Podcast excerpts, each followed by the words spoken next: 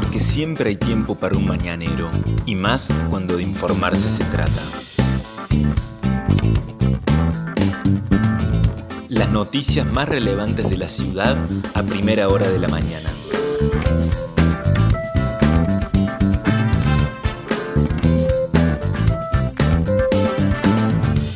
Hola, buenos días Río Cuarto. Soy la periodista Vanessa Lerner y este es El Mañanero, un podcast de otro punto digital en el que de lunes a viernes desde las 8 de la mañana te contamos cuáles son las principales noticias para que lo comiences bien informado. Y esta jornada de martes 3 de agosto de 2021 comienza con un tiempo agradable pero con la mínima todavía baja. En la ciudad el sol está saliendo a las 8.06 cada vez amanece más temprano y se pondrá a las 18.41. El cielo está despejado y la temperatura a primera hora de la mañana es de 3 grados una décima con una sensación térmica de tan solo 1 grado. La humedad es del 78%, la presión es alta, 9,73 decimal 8 hectopascales.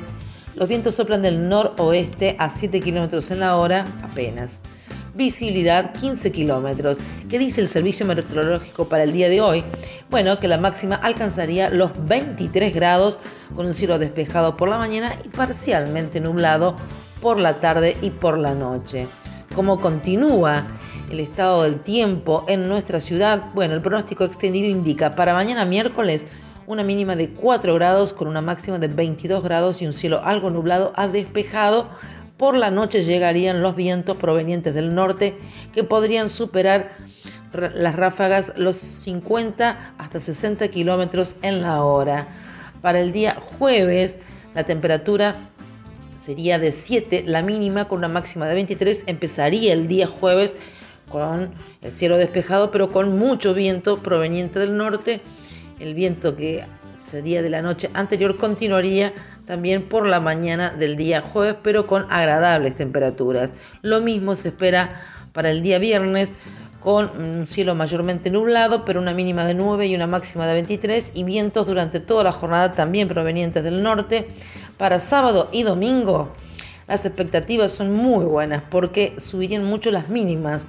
El sábado 11 grados la mínima, 22 la máxima, con el cielo despejado, y el domingo igual temperatura prácticamente porque la mínima sería de 11 grados con la máxima de 21 grados y el viento cambiaría, rotaría hacia el este. Estas eh, son las previsiones entonces para los próximos días con un fin de semana el próximo que se aguarda entonces con agradables temperaturas en la ciudad de Río Cuarto. Estas son las principales noticias del día. COVID-19 en Río Cuarto notificó ayer, según los datos del Ministerio de Salud de la provincia de Córdoba, 26 nuevos casos. El total es de 23.545 personas que han dado positivo de coronavirus desde que comenzó la pandemia.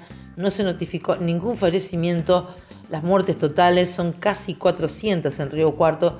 Exactamente son 396 según los datos de la municipalidad al primero de agosto. Los casos activos confirmados 1881. Operativo Identificar. Los testeos se realizan hoy de 9 a 12 en la vecinal San Pablo, ubicada en Moreno al 2400, y de 14.30 a 17.30 en la Iglesia de Jesucristo de los Santos de los Últimos Días, que está ubicada en Paraguay 76. Y recuerden que continúa abierto el centro de testeos de la provincia allí en el Galpón Blanco del Andino y que funciona de lunes a sábados desde las 9 de la mañana hasta las 6 de la tarde. Para el tema vacunación, el total de personas vacunadas en la ciudad de Río Cuarto, 111.211 son las personas mayores de 18 años, personal de salud, fuerzas de seguridad, docentes, bomberos y personas con discapacidad. Se han aplicado entonces 111.211 primeras dosis. La inscripción, vacunación, recuerden que todos aquellos que no puedan eh, inscribirse en forma digital, online, pueden acercarse a los puntos fijos que ha dispuesto la municipalidad. Desde las 8 a las 13 horas pueden ir al punto digital ubicado allí en la herradura del Andino y si no, de 9 a 12 pueden hacerlo en la Biblioteca Sarmiento, ubicada en Belisario Roldán 201, de 9 a 12. Eh, reiteramos, lo mismo que la Biblioteca Mariano Moreno, que está en Sobremonte 1079, y se agregó el CGM de Banda Norte, que está ubicado en el Parque Sarmiento también, atendiendo consultas y registrando y anotando a personas para que se puedan vacunar de 9 a 12 horas también.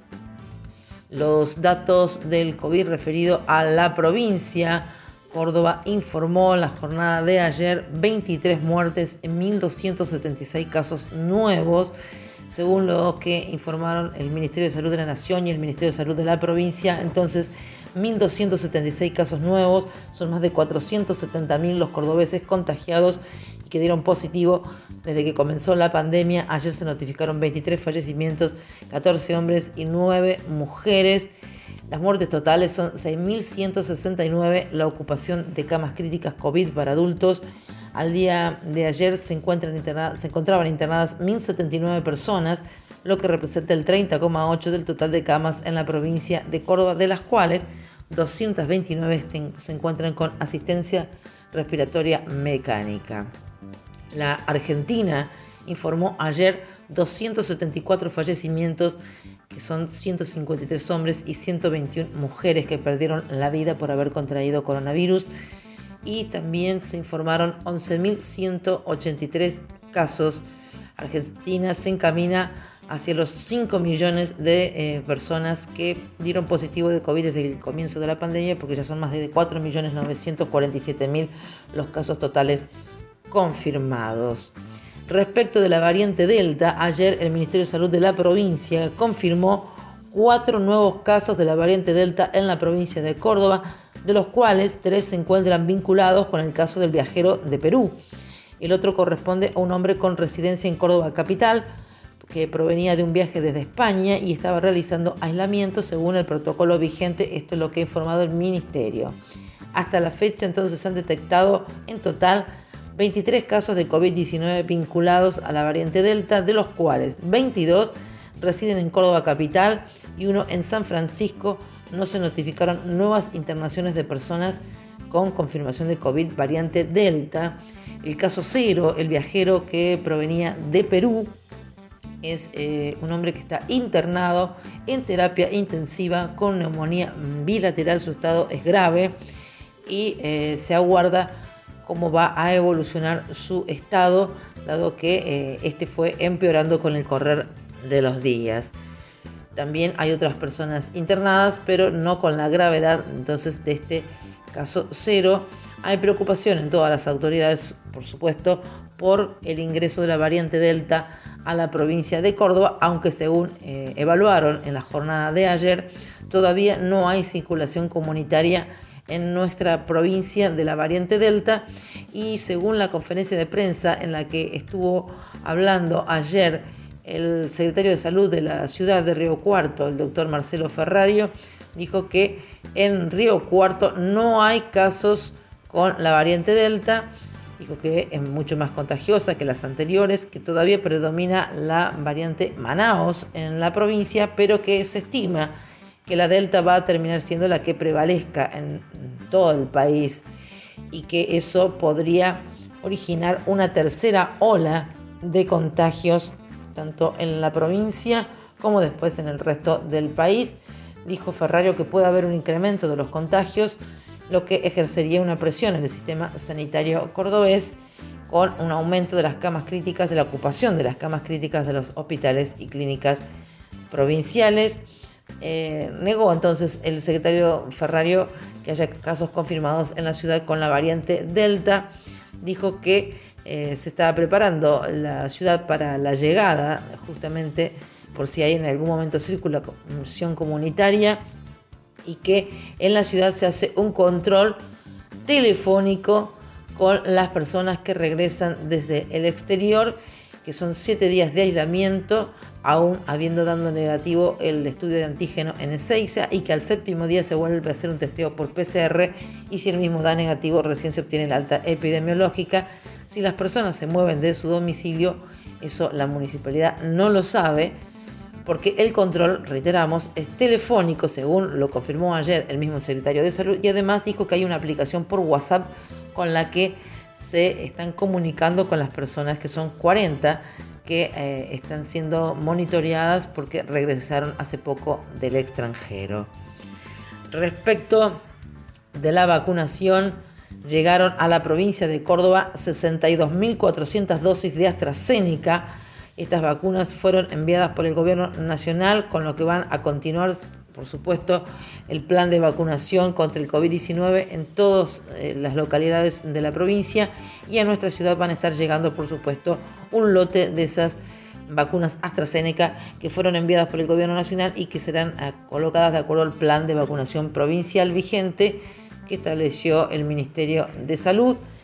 Y la novedad se va a dar hoy a la siesta, cuando comience un movimiento inusual en la ciudad de Río Cuarto, en el vacunatorio municipal ubicado en el Deportivo Municipal, porque hoy a las 14 horas comienzan a inmunizar a los adolescentes de entre 12 y 17 años de edad.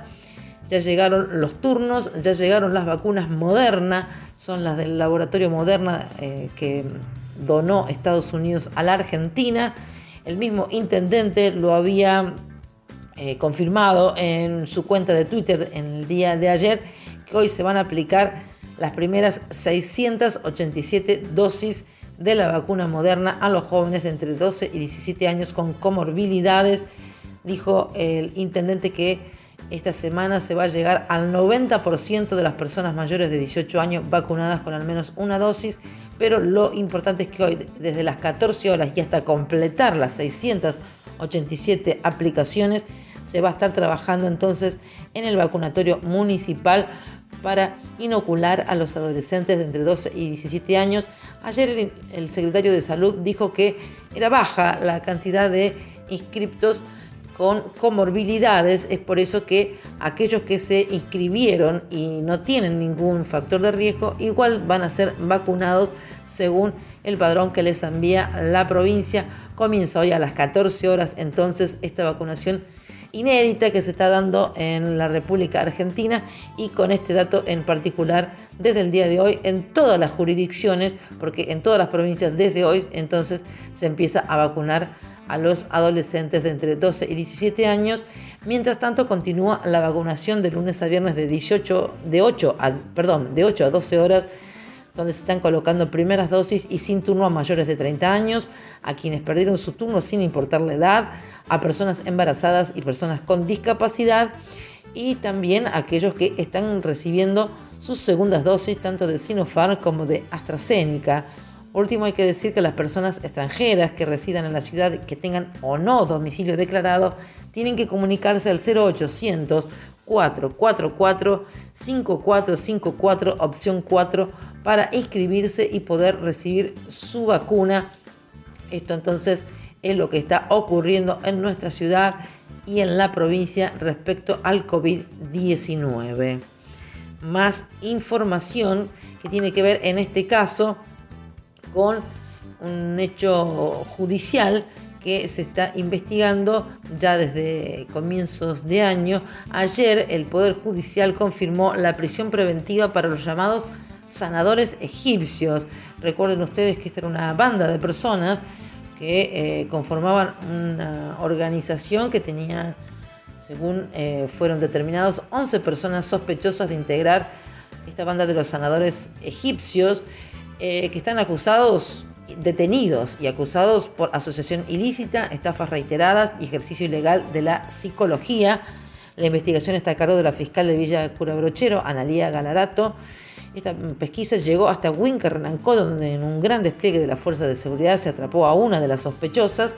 En mayo se le dictó la prisión preventiva a todos los detenidos y ahora el juzgado de control confirmó estas prisiones preventivas se los eh, investigó por estafas a una gran cantidad de personas por una supuesta terapia egipcia. Hubo personas que aportaron grandes sumas de dinero y que fueron estafados por estas personas que eran lideradas por un sujeto que eh, tenía como nombre Álvaro Juan Aparicio Díez y se hacía llamar licenciado Saúl Arimerek y que también está acusado por abuso sexual reiterado. Y para finalizar, una buena noticia, porque una estudiante de la Facultad de Ciencias Humanas de la universidad local fue seleccionada para participar de un programa internacional. Piera Fernández, quien es alumna de la licenciatura en Ciencia Política y presidenta del Centro de Estudiantes de Ciencias Humanas, resultó elegida junto con 32 estudiantes de diferentes universidades de Latinoamérica, España eh, y Colombia serán las sedes del programa a donde viajará esta joven.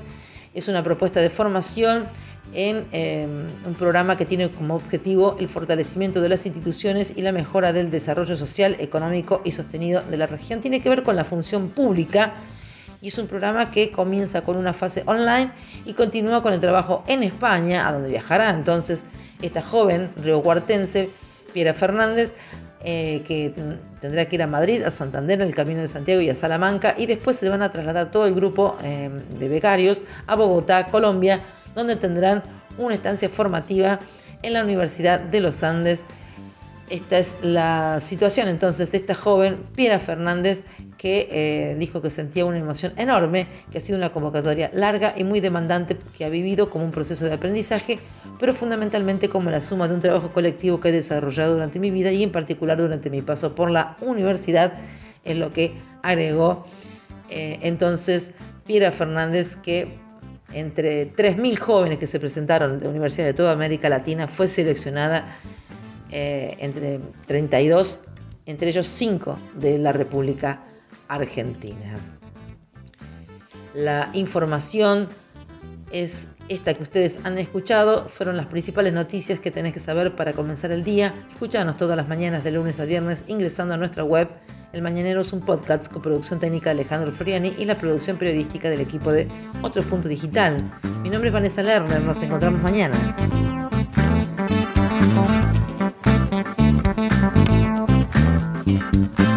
Esto fue El Mañanero, un podcast de otro punto con la producción periodística de Vanessa Lerner.